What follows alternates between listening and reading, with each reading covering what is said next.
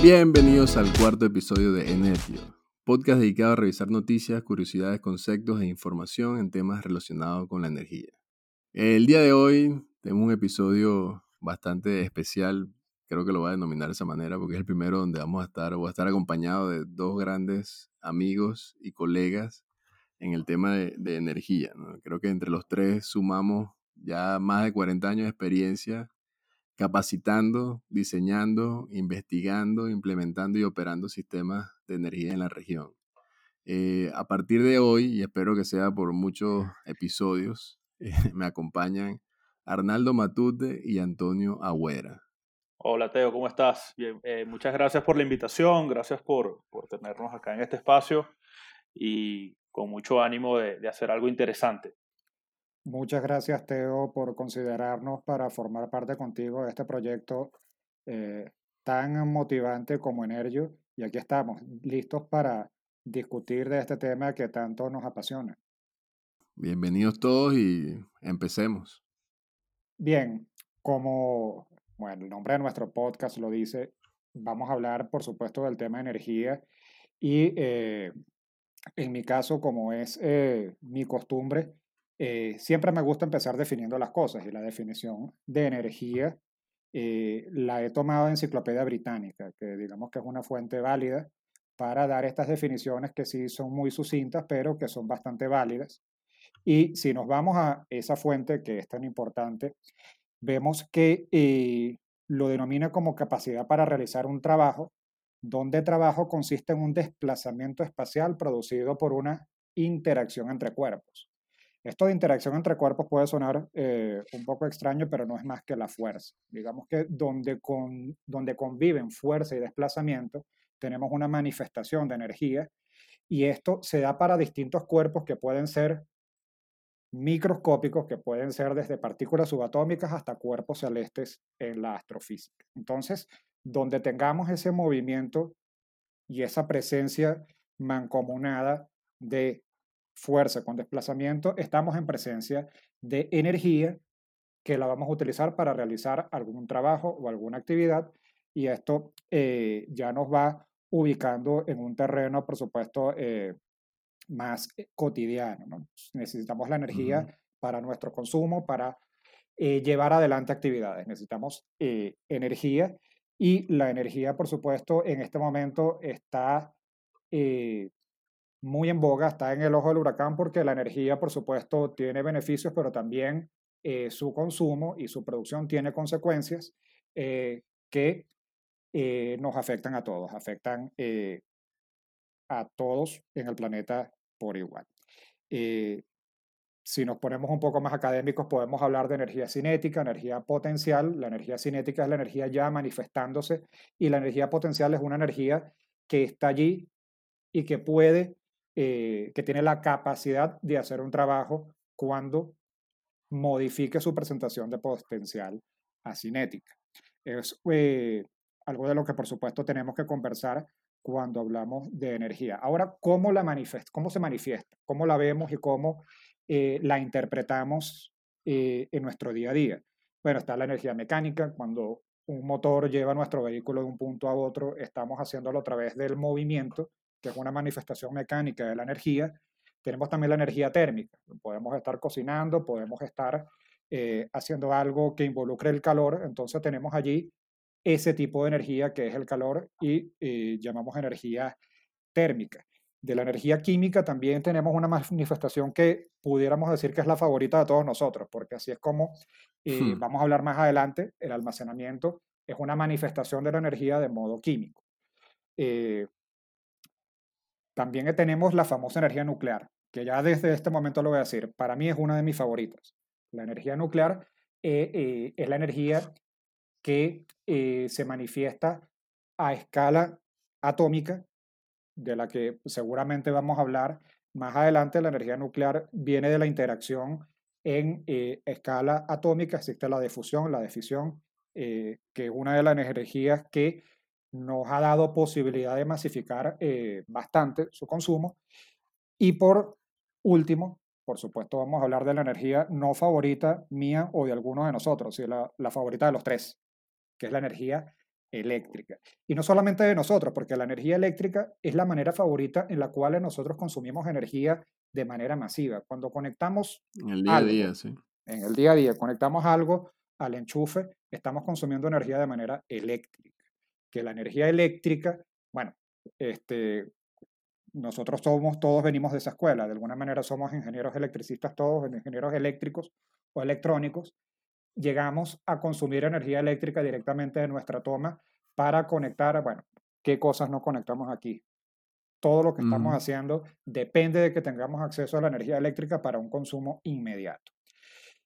Y la energía eléctrica, por supuesto, eh, es una energía que es verdaderamente una campeona a la hora de hablar de consumo masivo porque la energía eléctrica es fácil de transportar. Desde las centrales de generación la podemos recibir a través de los fenómenos electromagnéticos que, las, que la gobiernan, ¿no? que, la, que la hacen posible.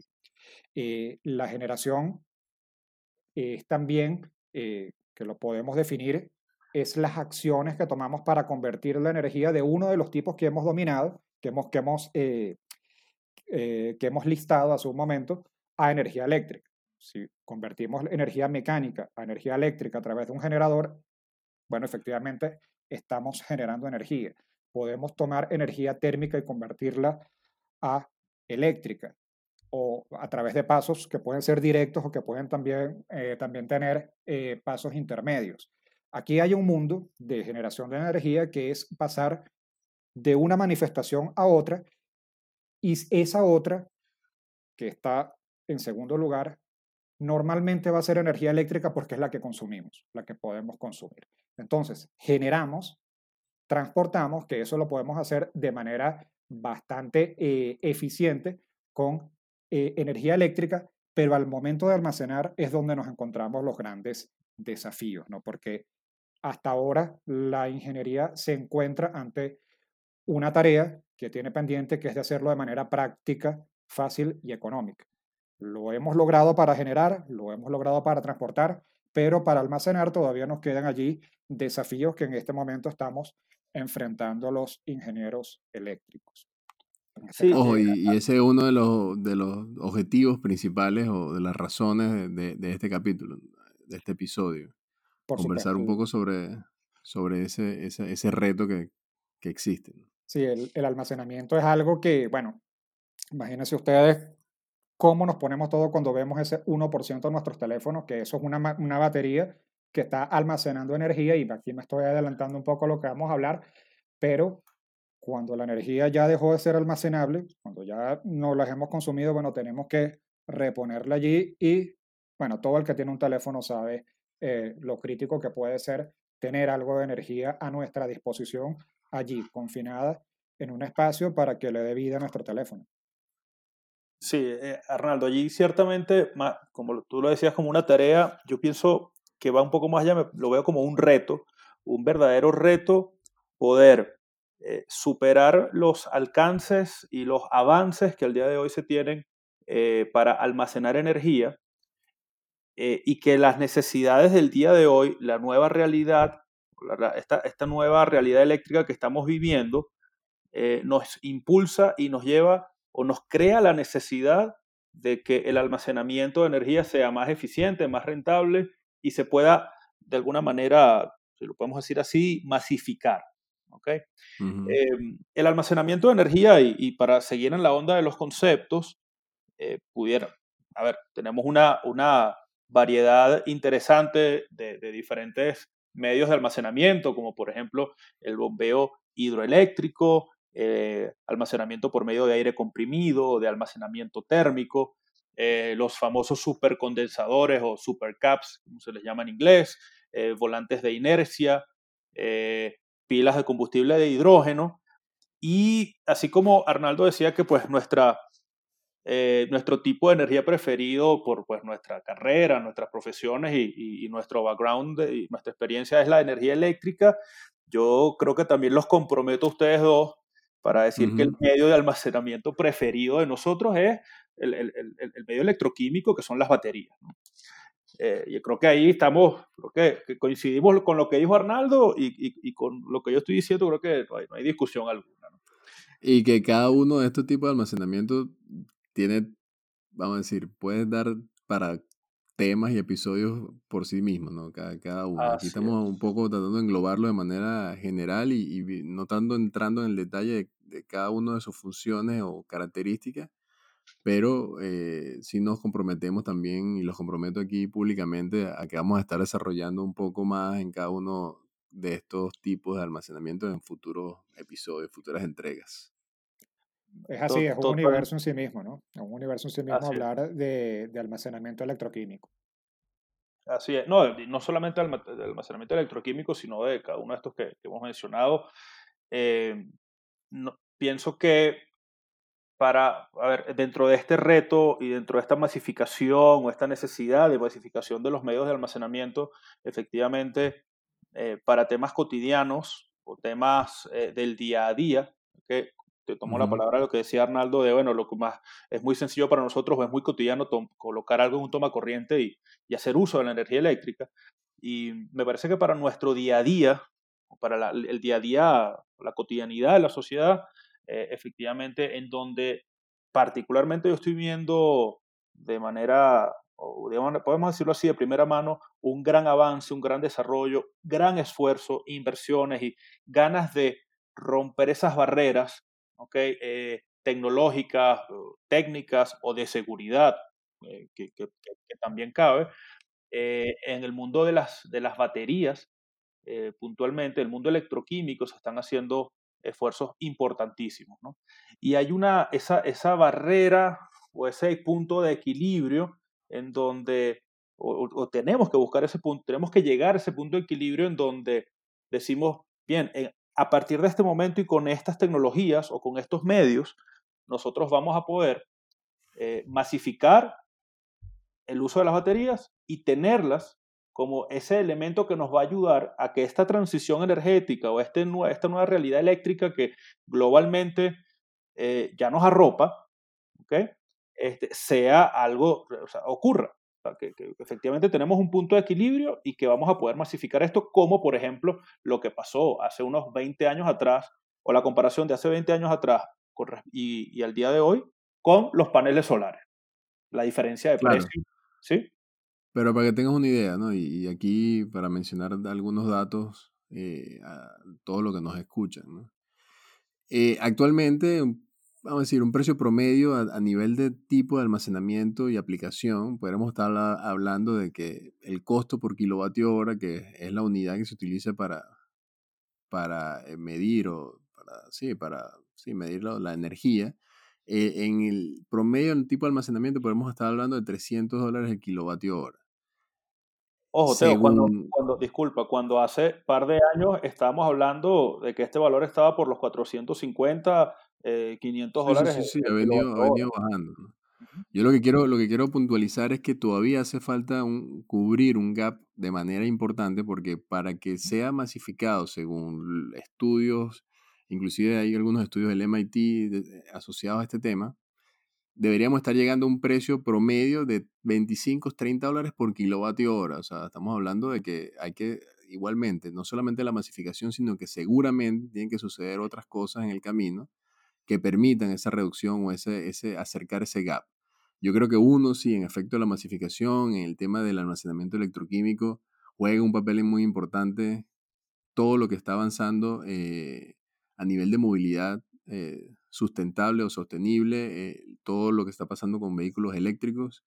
Creo que eso, el mismo, el mismo masificación en almacenamiento en dispositivos personales, como decía Arnaldo, a nivel de, de teléfonos inteligentes, tabletas, laptop, eso también ayudó a, a- a que ya esos de 450, 500 dólares kilovatio hora bajaran a probablemente a 300 eh, y eso mismo, ese mismo desarrollo va a continuar ayudando, pero yo sí creo que en este momento ese, ese, ese aporte de esas, de esas áreas está llegando a un punto donde no va a poder aportar mucho más, ¿no? Por eso tiene que, para mí, en mi opinión muy personal, es que tienen que suceder cosas en paralelo para que ayuden y aporten también a ese cierre del gap. Y yo sí creo que de- desarrollos tecnológicos o, o, vamos a decir, implementación de nuevas tecnologías, ¿sí? Eh, deben a- a- tratar de, de- de aportar a ese, a lograr que esa masificación sea en todos los aspectos segura, ¿no? Porque no solamente tiene que ser un tema económicamente viable, sino que nos permita a todos contar con, con sistemas que, que, al final lo que está buscando es hacer uso más eficiente de la energía que estamos produciendo, porque ese es el impacto que dice Arnaldo, que, que, está teniendo toda la energía que estamos consumiendo a nivel de, de estamos ya afectando el planeta. Entonces, eh, ¿cómo hacer en su opinión, ¿no? en la opinión de cada uno de ustedes, dónde está el punto de inflexión o dónde creen que pueden llegar a estar el punto de quiebre, donde, como pasó, por ejemplo, y se los pongo aquí un ejemplo y, quiero llevarlo allá, ¿no? como pasó con el tema de las cámaras digitales, en lo que se descubrió el archivo .jpg, JPG, que, que fue el archivo comprimido de imagen, fue el punto de, de inflexión en el, donde pasamos de, de, de cámaras analógica. Cuando, se, cuando se murió Kodak, pues. Exactamente, cuando Kodak no, no logró, no, todavía está trabajando en eso, en, en, en evolucionar, eh, ese fue el punto de inflexión en ese lado. ¿Dónde creen ustedes que tenga el punto de inflexión de este lado en el tema de almacenamiento de energía? Mira, eh, bueno, tomo, tomo la palabra porque, eh, a ver, si bien el MIT es un ente más, más que válido, para, uh -huh. para, para, poner valores. Sí quisiera ver, no sé si tienes el dato o a lo mejor es un, un, un parámetro genérico de eh, si es para una aplicación particular o si es una tecnología específica, lo que nos lleva a esos 25 o 30 dólares por kilovatio hora que, que mencionabas, ¿no? Eh, sí, lo, que, lo que menciona, y te, te, interrumpo ahí para dejarlo también, eh, menciona es que es inclusive que nos estamos moviendo, ese, ese dato va orientado a que también la, la matriz de generación eléctrica va a ir tendiendo cada vez más hacia un sector, eh, digamos, eólico solar. Entonces, se, pensando en eso, en que estamos cambiando de, de combustibles fósiles, por ejemplo, o, o temas hidroeléctricos, hacia una generación eh, a través de, de, de energías renovables, eh, hablan de que para lograr esa inflexión y que los mecanismos de almacenamiento sean uh -huh. realmente eh, aplicables en, en, esa matriz de, de, generación, esa matriz eléctrica, tienen que estar rondando esos valores. ¿no? Okay. Es un poco lo que habla el estudio. Okay. De todas maneras, el estudio también va a estar, va a estar los, los links en, en la descripción del episodio para también para la gente que quiera leerlo. ¿no? Ok, no, no, perfecto. En, ese punto, sí, sí veo que, el, eh, a ver, me parece una meta eh, bastante ambiciosa ese, valor.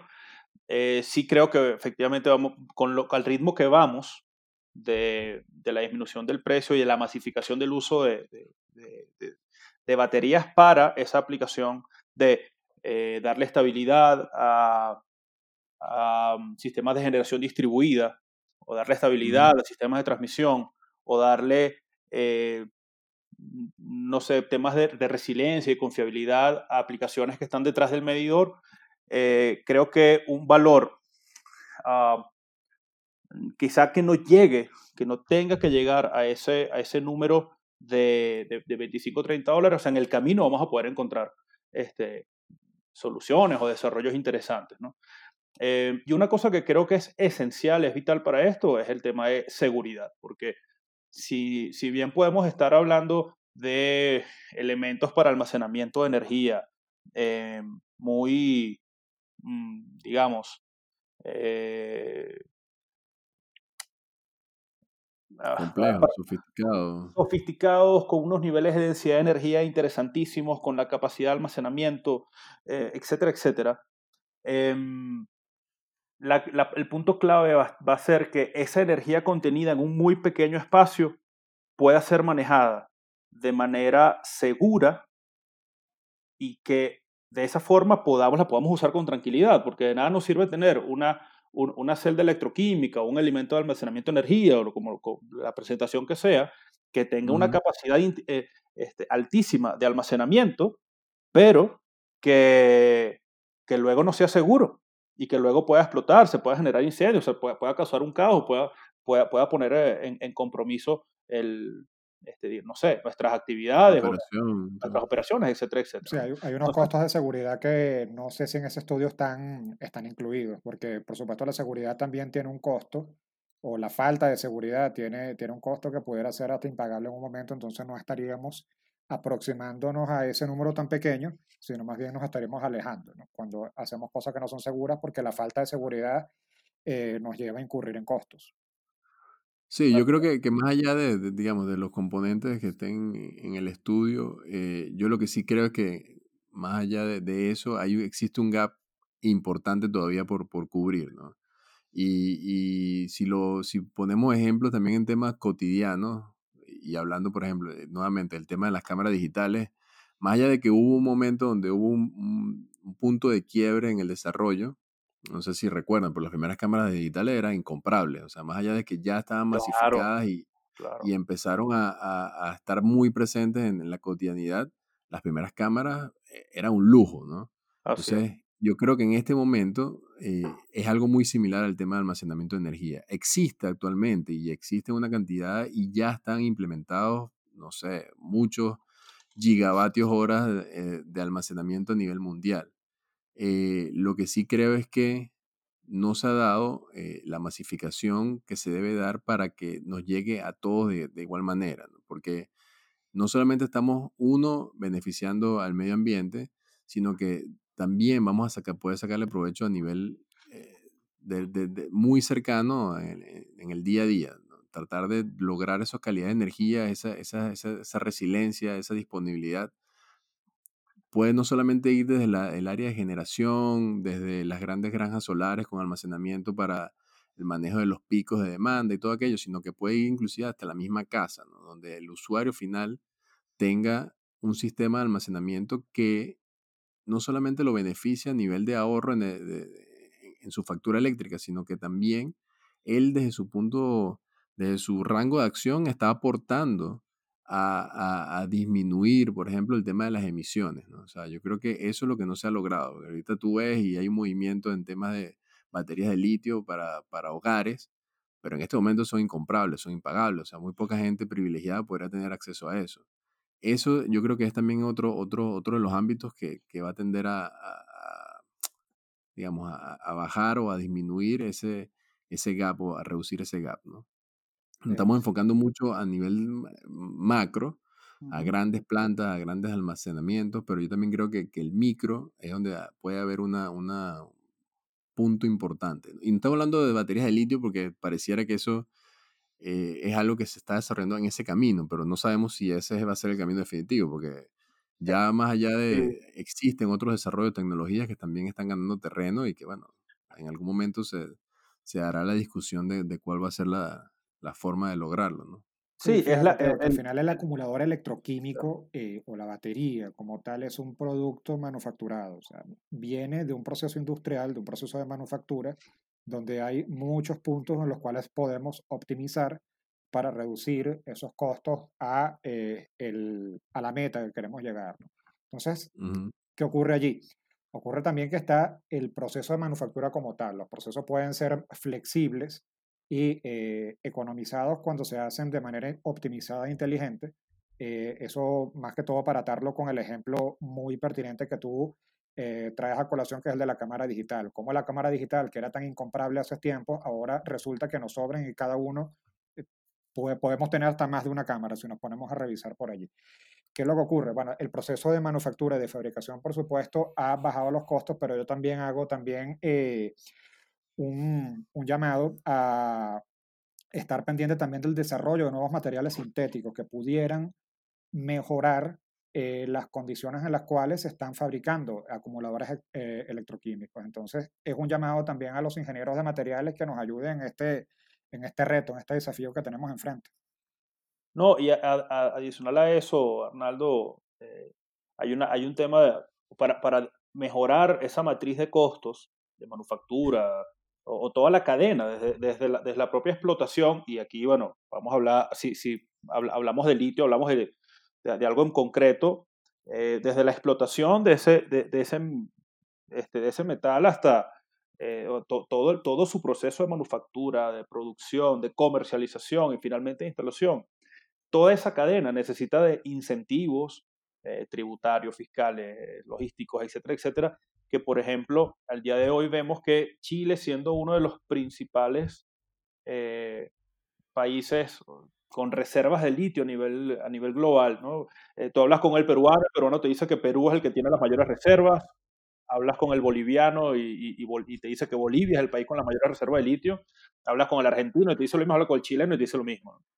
Entonces, en este momento lo cierto es que hay un tema de legislación en Chile que está eh, impulsando o está dando ese incentivo para que la primera parte o la, primera transformación de la materia prima que se obtenga eh, de, la, de, la, minería chilena de litio sea procesada en, allí en Chile.